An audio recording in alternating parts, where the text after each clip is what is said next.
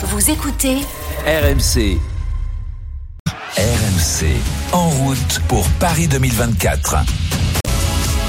Et avec nous, on accueille Léna Marjac. Salut Léna. Salut Alexandre, salut à tous. C'est parti pour ce journal des JO. L'équipe de France de rugby à 7 étangs demi-finale du tournoi de Los Angeles. Et oui, victoire 14 à 0 contre les États-Unis en quart de finale hier, grâce notamment à Antoine Dupont, auteur du premier essai de la rencontre, avant d'être remplacé à la seconde mi-temps. Le Toulousain dispute seulement son deuxième tournoi avec les Bleus, mais passé du rugby à 15 au rugby à 7, il y a quelques adaptations à trouver. Mais Antoine Dupont se sent de mieux en mieux et gère aussi les attentes qu'il y a autour de lui. C'est pas toujours évident d'avoir cette euh, position, de me faire ovationner pour ma première rentrée, alors qu'on savait pas du tout ce que je valais. Donc moi, ça, ça me donne aussi la pression et la responsabilité d'être au niveau. Mais après ça, cette pression et cette exigence-là, je l'ai déjà à 15, je l'ai déjà au quotidien. Et les mecs de l'équipe savent aussi que je suis pas là pour euh, prendre de la lumière, je suis là pour faire partie de l'équipe et que l'équipe soit le plus performante euh, possible. Donc pour le moment, la cohabitation se passe bien. C'est juste un peu trop de gros plans de temps en temps qui sont un peu pénibles, mais ça va. Demi-finale donc des Français à 23h08 exactement ce soir contre l'Irlande. Et les Françaises aussi sont encore en lice, sorties deuxième de leur poule. Elles affronteront le Canada en quart de finale à 19h14 ce soir, heure française. Le rendez-vous est pris. Et puis après son triomphe hier en Ouzbékistan, Clarisse Agbenienou part en stage au Japon. Et oui, deuxième grand chelem remporté cette année pour la Française. Après celui de Paris il y a un mois, Clarissa Agbenienou repart donc avec l'or cette fois à Tashkent en Ouzbékistan, moins de 63 kilos. Et donc pas de repos pour la tricolore leur direction le Japon. Je vais faire de, des combats parce que là, c'est vrai que quand on enchaîne deux compétitions, forcément, on s'entraîne un peu moins. Donc là, c'est de refaire du judo, de avoir un peu de fond au niveau judo, de bien avoir cette période d'entraînement euh, jusqu'au monde pour euh, reprendre de la confiance, de la force et pouvoir mettre un peu les deux. Donc là, j'aimerais pour la prochaine compétition, donc je pense les mondes, euh, de mettre la force du Tour de Paris plus la vitesse de Tashkent pour faire un combo incroyable. Et donc, vous l'avez entendu, la prochaine grosse échéance pour Clarissa Agbenienou, ce seront les championnats du monde à Abu Dhabi du 19 au 24 mai prochain. Elle tentera de décrocher son septième titre mondial avant d'aller donc aux Jeux Olympiques de Paris en juillet prochain. Et puis ça, c'est la très mauvaise nouvelle. Hein. La perchiste française Margot Chevrier s'est gravement blessée à la cheville aux mondiaux d'athlétisme. Oui, terrible blessure hein, pour la française alors qu'elle venait de réaliser un premier essai à 4 mètres 65. Margot Chevrier est tombée dans la fosse du sautoir. Elle s'est mal réceptionnée et souffre d'une fracture ouverte du talus, donc au niveau de la cheville. Elle a été opérée en Écosse où se déroulent les championnats du monde d'athlétisme en salle et elle subira une deuxième opération cette fois en France. Mais la meilleure perchiste française a donné de ses nouvelles sur les réseaux sociaux et elle ne lâche pas son rêve olympique. Margot Chevrier fera tout pour se qualifier. Il faudra ce qu'il faudra. Paris 2024, je serai là, est à l'écrit. Et comme une bonne nouvelle hein, pour ces, dans ces mondiaux en salle, c'est le français Juste Kwaou Maté qui repart avec une belle médaille de bronze sur le 60 mètres et c'est sa première médaille médaille mondiale. Et un petit mot quand même de surf, mmh. car un nouveau Français s'est qualifié pour les Jeux Olympiques de Paris. Il s'agit pardon, de Johan Duru.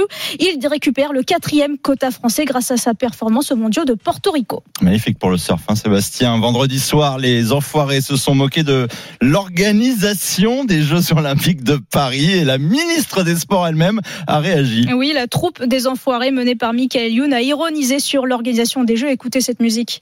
Les Oh.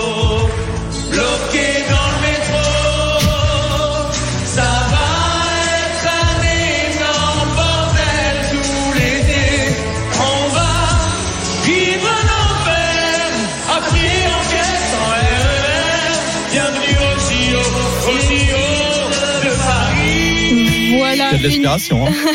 voilà une musique donc pour dénoncer notamment des billets trop chers, du monde dans les transports, sur les routes aussi, la scène polluée.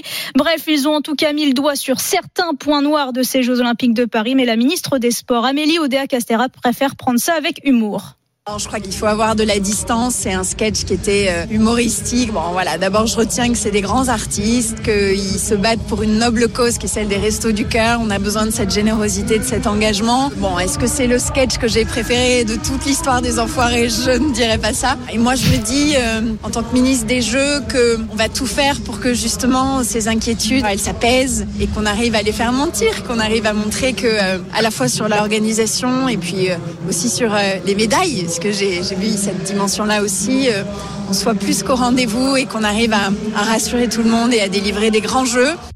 Et justement, pendant ces Jeux, il y aura des périmètres de sécurité de circulation autour euh, des sites olympiques et paralympiques. Alors cette semaine, le préfet de police, Laurent Nunes, a refait un point. On a beaucoup écouté et tenu compte des remarques qui nous ont été faites. Nous avons apporté beaucoup d'assouplissement que la, pour que la vie se déroule le plus normalement possible. De quoi eh bien, tenter d'apaiser les craintes des Parisiens. Et d'ailleurs, en avril, la plateforme pour obtenir les autorisations d'accès aux zones rouges, c'est-à-dire donc proches des sites, eh bien, sera ouverte pour faire les demandes de laisser passer. Et puis en vue des Jeux Olympiques et Paralympiques, on suit la préparation de nombreux sportifs et aujourd'hui, nous sommes aux côtés de Timothée Adolphe. Oui, celui que l'on surnomme le guépard blanc. Timothée Adolphe, athlète malvoyant, est l'une de nos grandes chances de médaille aux Jeux Paralympiques.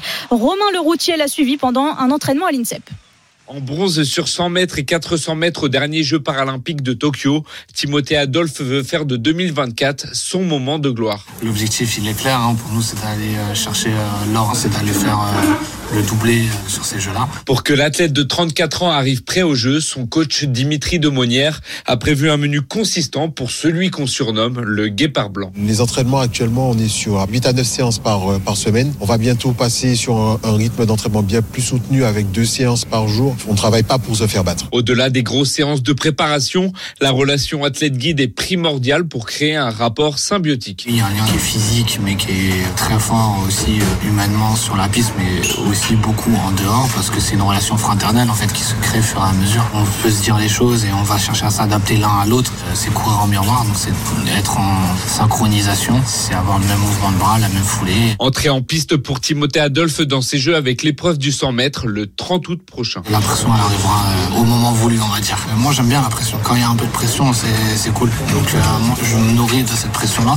Mais pour le moment, en tout cas, il reste, il reste du temps, il nous reste du travail à l'entraînement. Ça monte progressivement, mais moi ça va. Timothée Adolphe et l'équipe de France tenteront de battre le record de 45 médailles françaises obtenues aux Jeux paralympiques à Londres en 2012. Et lors de ces Jeux de Paris, donc Timothée Adolphe participera à ses troisièmes Jeux paralympiques et il est en train de décrocher donc sa toute première médaille d'or. C'était en route pour Paris 2024 avec Léna Marjac. Merci Léna.